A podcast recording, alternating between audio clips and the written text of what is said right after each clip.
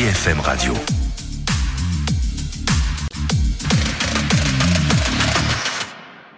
13h21, soyez les bienvenus si vous nous rejoignez sur BFM TV, la suite d'affaires suivantes, votre magazine qui décrypte chaque semaine l'actualité police-justice. C'était un scandale d'État, peut-être sans précédent. Pendant plus de 30 ans, le centre du don des corps de l'université Paris-Descartes a été laissé totalement à la dérive, au point de devenir un véritable charnier. Des milliers de corps décapités, putréfiés, abandonnés aux souris. Ces corps, ils avaient été donnés pour permettre l'avancée de la science. Comment cette situation a-t-elle pu exister si longtemps? Qui a fermé les yeux? Qui est responsable? Plusieurs mises en examen ont été prononcées et la justice enquête. Il y a quelques semaines, la journaliste Anne Jouan et l'ancien directeur, l'un des anciens directeurs de ce centre, ont publié un ouvrage pour retracer cette longue dérive. Ils seront nos invités dans un instant, mais d'abord plonger au cœur de cette faculté de médecine avec Anne-Solène Tavernier en plein cœur du quartier latin, derrière les murs de la très respectée faculté de médecine Paris-Descartes, l'horreur a sévi pendant plus de 30 ans. Des corps, généreusement donnés à la science, étaient conservés dans des conditions indignes. Ma mère, qui a donné son corps en 2015, qui l'a donné dans un but bien précis, c'était d'aider les chercheurs, d'aider la science, d'aider les étudiants en médecine. Et on a appris après que son corps avait été une marchandise maltraitée, vendue parfois à la découpe, parfois pourrie dans un tiroir avec des rats qui venaient la manger. Ça, c'est inadmissible. Des pouilles putréfiées entassées sur des chariots ou déposées à même le sol. Chambre froide non hermétique où la température pouvait dépasser les 15 degrés. Le centre de don était un charnier, abandonné aux rongeurs et pire encore. On laissait ces corps pourrir, on laissait ces corps s'amasser, on laissait des têtes être coupées, des gens jouer au football avec des têtes, des gens jouer aux fléchettes sur des, sur des, des têtes alignées les unes derrière les autres, faire des choses absolument innommables. Certains cadavres, trop abîmés, n'auraient pas été disséqués, d'autres carrément revendus à des entreprises privées sans aucun consentement. Il y avait un trafic euh, de, de, de, de membres parce qu'on pouvait utiliser les membres séparément du corps. Et il y avait quelqu'un qui trafiquait et qui euh, faisait payer alors sous la main. Suite au scandale, le Centre du don des corps a fermé ses portes en novembre 2019. 30 ans d'horreur qui sont résumés décrypté, décortiqué dans cet ouvrage, Le charnier de la République, c'est chez Robert Laffont. Anne Jouan, vous en êtes la co-auteur. Merci beaucoup d'être avec nous. Vous êtes journaliste. Richard Douard, bonjour. Merci d'être avec nous également. Vous êtes co-auteur aussi, chirurgien, ancien directeur du Centre du don des corps.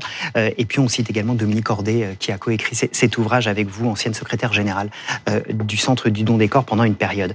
C'est un sujet très difficile, évidemment, parce que tellement il est horrible. On va peut-être reprendre l'histoire d'abord, Richard Douard. Vous, vous allez prendre la direction de ce centre en 2014. Vous allez arriver justement pour remettre un peu d'ordre. C'est un petit peu ça l'idée. Qu'est-ce que vous allez découvrir quand vous arrivez? C'est a priori prestigieux. Vous venez faire une belle matière et vous allez découvrir en fait, euh, je suis professeur d'anatomie depuis peu. J'ai été maître de conférence pendant très longtemps, donc je connais les Saints-Pères. J'y ai travaillé, enseigné. Je sais que le centre est dans un grand état de décrépitude. Je milite depuis quelques années euh, à l'époque pour qu'un seul centre du don des corps existe à Paris, puisqu'il y en a un pour l'assistance publique, un pour l'université, pour essayer qu'un soit aux normes. Et, et donc peut-être, suite à ces prises de position, on va me confier une mission de restructuration et la direction du centre.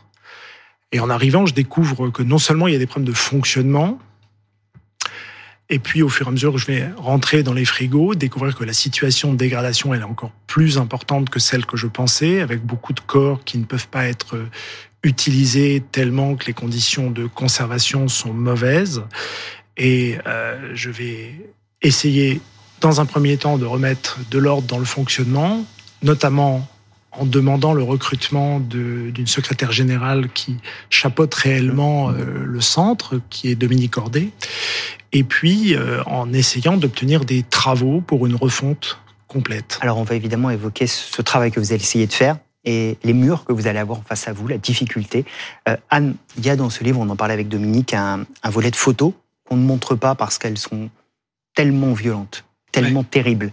que peut-on dire décor. Vous avez commencé à le dire, on va le dire une fois, mais qu'on ait une idée précise, euh, parce que ceci euh, voilà, permet de comprendre ce qui s'est passé.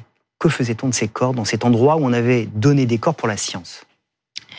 En fait, ce qu'il faut comprendre, c'est que euh, le centre euh, de l'université Paris Descartes était un endroit dans lequel on pratiquait le démembrement, à la différence euh, du centre du Fer-Moulin dont vient de, de, parler Richard. Donc c'était un centre d'anatomie très prestigieux, le plus grand d'Europe en termes de corps reçus par an. Et à cause de la vétusté des locaux, de moult dysfonctionnements, les corps étaient euh, très souvent euh, abîmés puisque un quart d'entre eux très régulièrement partaient directement à la crémation sans avoir pu être disséqués tellement ils étaient mal conservés et abîmés. Et beaucoup de corps étaient effectivement démembrés pour des études tout à fait nobles et normales d'anatomie. Et on découvre avec ces, ces photos quand euh, un chirurgien me les confie pour la première fois en 2019, en fait, ce, au début, je pense à des toiles de Jéricho, avec des corps euh, laissés euh, complètement à l'abandon. Et puis après, j'apprendrai qu'en fait, Jéricho peignait des corps de défunts avec des, des, pièces anatomiques, comme on dit, des morceaux de corps, chez un de ses amis médecins, et que les voisins de cet ami médecin se plaignaient très régulièrement des odeurs qui émanaient de, de chez lui. Ben dans ces photos, c'est la même chose, c'est-à-dire qu'on a des corps euh, démembrés, il y en a certains, je pense que les photos les plus impressionnantes, pour moi, sont celles de 1988, notamment euh, une photo sur laquelle on a euh, des corps ouverts avec les, fluides qui, coulent, et pour les absorber, de la sueur a été mise sur les chariots qui les, qui les accueillent. Et certains ont encore les électrodes sur la poitrine. On a des corps entassés, on a des corps mangés par les souris. Euh, vous racontez dans votre ouvrage qu'il y a tellement peu de moyens que par moment que euh, est obligé de transporter ces corps sur soi, sur ses épaules. Effectivement, il y a eu des, pannes parmi les. Il faut, savoir que ce centre était euh, euh utilisait le modèle de cadavre frais, ce qui est une notion un peu abstraite, mais qui veut dire que c'est un modèle autopsique, c'est-à-dire on utilise des corps dans les trois premières semaines après le décès. C'est un modèle extrêmement exigeant en termes de conservation pour des raisons évidentes. Or, les frigos datent de 53. Les ascenseurs ont été construits dans un bâtiment dont le cahier des charges date d'avant la guerre, dans lequel les ascenseurs sont réservés aux professeurs avec des tout petits ascenseurs et il y a très peu de monde charge. Et donc, quand il y a une panne d'ascenseur, les préparateurs, qui sont parmi ceux qui ont été maltraités, bien sûr, les sujets ont été maltraités, mais également les préparateurs par leurs conditions de travail, également les étudiants et également les enseignants, eh bien, ils sont amenés à monter les corps euh, sur leur dos, à dos d'homme, pour euh, les faire euh, transiter entre les frigos et les salles de dissection. Anne, professeur, pardon. Euh, ces, ces, ces, photos, elles sont dans, dans, on les montre pas. Elles sont dans un cahier fermé hein, qui se trouve à la fin du livre. Je vous assure que quand on a lu le livre avec Philippe, si on n'avait pas ouvert le cahier photo, on n'aurait pas pu imaginer même ce qui est bien raconté dans le livre, on n'aurait pas pu l'imaginer tellement c'est tellement c'est violent. Et vous écrivez L'idée d'affronter la mort est finalement pire que l'odeur. Parce que des milliers de corps, il y a des milliers de corps à cet endroit-là. Comment est-ce que euh, des personnes ont pu dire qu'elles ignoraient tout euh, de, de, cette situation alors qu'en fait, il y avait une odeur de putréfaction qui était évidente, les portes étaient entrouvertes, ça fermait plus? Professeur Anne. Le problème n'est pas tellement de savoir, le problème est de dire tout le monde savait. Beaucoup de gens l'ont dit, il y a moult rapports que ce soit euh, des rapports de la médecine du travail, que 2011, que ce soit euh, l'ancien doyen de la faculté de Nantes, que ce soit KPMG qui est venu, que ce soit les syndicats, le, le CHSCT, etc. Tout le monde savait, tout le monde. Le problème, c'est pas encore une fois tant de le savoir que de le dire. Tout le monde savait, et peu de gens se sont bougés une fois qu'ils l'ont su. Euh, deux personnes se sont bougées, c'est effectivement euh, Richard Douard et Dominique Arandé. Et sans eux, euh, le centre qui ferme après les révélations de l'Express en 2019 serait toujours ouvert aujourd'hui. Mais les victimes qui déposent plainte maintenant, elles vont pas se retourner contre ceux qui savaient, alors elles vont se retourner contre ceux qui ne savaient pas. Donc c'est qui? Contre qui vont se retourner les victimes? Lorsque l'on interroge quand lorsqu'on interroge des, collègues, des médecins dans les années 70, il y en a qui ont témoigné dans le livre, mais j'ai aussi plein de témoignages de, collègues. La situation, elle est extrêmement ancienne. Euh, on, se pose même la question de savoir si d'emblée, dès l'ouverture, on n'a pas des problèmes très rapidement de conservation, parce qu'un modèle de sujet frais, ça nécessiterait, comme on le voit dans les feuilletons et les films américains, euh, des chambres froides individuelles. C'est ça qu'il faut pour faire ce modèle-là. Et on ça, peut rendre des comptes très longtemps après, hein, ça pose pas de problème, même 30 ans après. Certes, beaucoup mais sont décédés. Voilà, beaucoup sont décédés et aussi il y a ceux qui savaient mais qui disent qu'ils ne savaient pas, puis il y a ceux, voilà, beaucoup Mmh. savaient. Il n'y a pas qu'un problème de conservation. Vous nous expliquez aussi qu'il y a du trafic de corps. C'est-à-dire que ces corps sont ou entièrement ou en partie vendus à des sociétés privées, ce qui est donc tout à fait euh, hors euh, de ce qui était prévu à la base. Vous donnez même des chiffres, hein, c'est 900 euros le corps entier, 450 euros pour un membre? Le modèle économique développé par l'université, pas par le centre du don des corps, mais par l'université qui votait les tarifs, faisait que les mises à disposition de corps étaient payantes. Ce qui veut dire que quand une société ou une, une société même publique demandait la mise à disposition d'un corps, c'était facturé.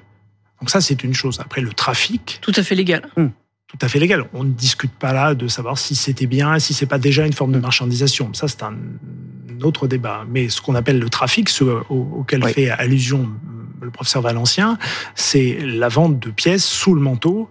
Euh, hors de ce cadre-là, euh, pour des tarifs qui ne sont pas connus euh, et qui ne sont pas donnés dans, dans, dans le livre. Vous faites allusion au trafic auquel ça donnait certains préparateurs. Euh, Richard parlait de tous les personnels qui ont été maltraités à l'université et euh, notamment dans cette affaire qui le met cruellement en lumière.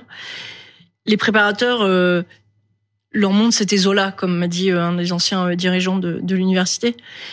Euh, il faut comprendre que c'était un monde euh, complètement euh, souterrain, avec des gens qui avaient des salaires de misère et qui, pour agrémenter leur fin de mois, se livraient à du trafic. Et comme je, le- dis dans le livre à un moment, s'ils avaient travaillé dans un garage, ils auraient vendu des pièces détachées de voitures, mais là, c'était pas un garage.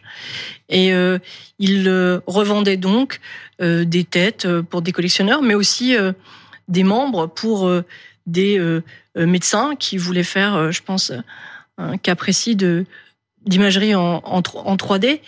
Euh, et puis il y a aussi tout le, le trafic euh, non euh, mercantile avec, euh, par exemple, ces thèses universitaires, euh, donc Bac plus 8, qui ont été faites à partir de bassins euh, volés euh, à Paris-Descartes, qui sont partis dans des coffres de voitures sans euh, aucune convention, hors euh, tout cadre euh, légal. Donc le trafic revêtait euh, Différentes formes. beaucoup de, de formes différentes à Descartes. Vous évoquez aussi la question du corps d'enfant, qui pour le coup n'est pas légal. À titre personnel, je n'en ai jamais Ouais. vu euh, lors de mon passage, mais lors de cette enquête, effectivement, des- la présence de corps d'enfants au, au Saint-Père a été notée. Face au, Professeur- face au juge d'instruction, euh, l'un des préparateurs raconte qu'il a euh, découvert euh, un corps d'enfant, qu'il a pris des photos, qu'il les a montrées au directeur de l'époque, le professeur Guy Valencien. Guy Valencien, qui est chirurgien éminemment connu, qui a été conseiller de, de plusieurs ministres, et que Guy Valencien lui aurait répondu de faire disparaître le corps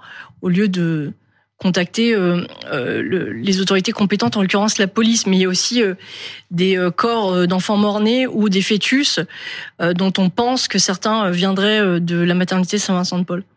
Professeur, le fait de vous être associé avec Anne hein, à l'écriture de ce livre et Dominique Cordet, c'est quoi votre vie aujourd'hui? Votre relation avec le monde de la médecine, les professeurs, des sachants comme vous, des soignants? Comment ça se passe?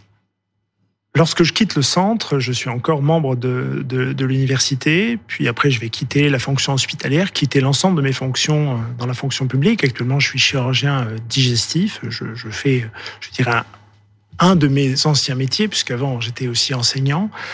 Euh, il est clair que cette affaire euh, m'a Vous n'êtes pas aidé. fait des copains? Ah non, Non, puis on a beaucoup Non. de ses anciens copains qui ont plus de forfait depuis la Voilà. sortie du livre. Mais. Qu'est-ce que ça veut dire? Ben, ça veut dire qu'il y a beaucoup de gens qui, qui ne- certainement vont plus me parler ou vous considérez que j'ai rompu une omerta parce que c'est une histoire d'omerta puisque tout le monde savait mais personne Il ne faut disait rien. Il faut se taire. D'ailleurs, on nous apprend depuis le début de nos études de médecine à accepter beaucoup des témoignages que j'ai, témoignages écrits que j'ai demandés, euh, me disent on trouvait ça normal car on avait toujours connu ça. On avait toujours connu ce centre avec des cadavres dans cet état-là. On pensait que c'était normal. Et je, je suis sûr que parmi les dirigeants d'université, certains considèrent que comme la dissection est pour eux quelque chose de sale, le fait que la situation soit mauvaise est associé à l'activité et qu'il ne peut pas y avoir de dissection dans des bonnes conditions, ce qui est un non-sens total. Mais on rencontre dans cette enquête et dans, dans, le, dans les témoignages euh, une association entre dissection saleté qui fait que le fait que ce soit sale était accepté. Il faut peut-être justement, pour conclure, euh, expliquer aux gens euh, ce qu'est le don d'un corps à la science, ce qu'est le don d'organes, ce n'est pas la même chose, euh, et que cette affaire terrible ne doit peut-être pas entacher à jamais cet élan de solidarité qu'on peut avoir ou de générosité qu'on peut avoir.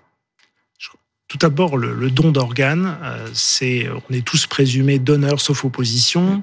Il faut mourir dans des conditions qui soient, qui permettent que le cœur continue à battre. Ça, c'est encadré par la loi euh, sur les dons d'organes. Le don du corps, c'est une disposition testamentaire, c'est la dépouille. Il n'y a donc pas de supposition d'accord. Si on ne donne pas expressément son corps, personne ne va venir le chercher, puisque sur les réseaux sociaux, il y avait des gens qui faisaient la confusion. Il faut vraiment euh, être clair là-dessus. La dissection, ça sert, ça continue à servir. Il y a des tas de pays où il, il serait heureux euh, de pouvoir avoir des centres euh, de réception des corps. Il y en avait 27, il y en a 26 maintenant euh, centres universitaires en France et un hospitalier, celui du Fer à Moulin. On a donc en France un réseau euh, qui permet de recevoir ces dons, qui est une pépite euh, qui permet de faire de la chirurgie, de l'anatomie.